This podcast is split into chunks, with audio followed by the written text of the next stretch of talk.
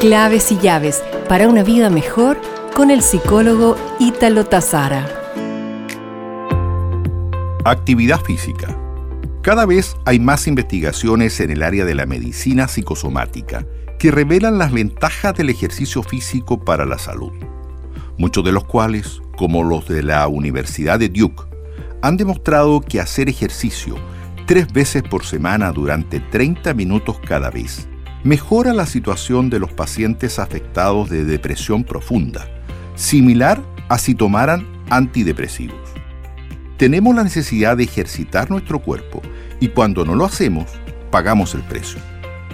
No estamos hechos para la inactividad, sentados frente a una pantalla todo el día. Estamos hechos para el movimiento, caminar, trotar, correr, bailar, nadar, cargar y resistir.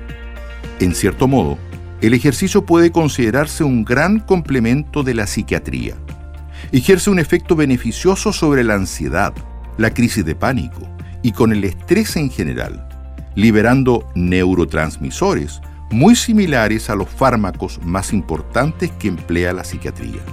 Se suma a lo anterior un mejoramiento en la autoestima, en la función cerebral, mejor sueño, mejor sexo y sistema inmunitario reforzado. Por tanto, estimado amigo, estimada amiga, te invito a comprometerte a establecer un ritual de ejercicios físicos empezando, por ejemplo, cada mañana por a lo menos 10 minutos de caminata tres veces por semana.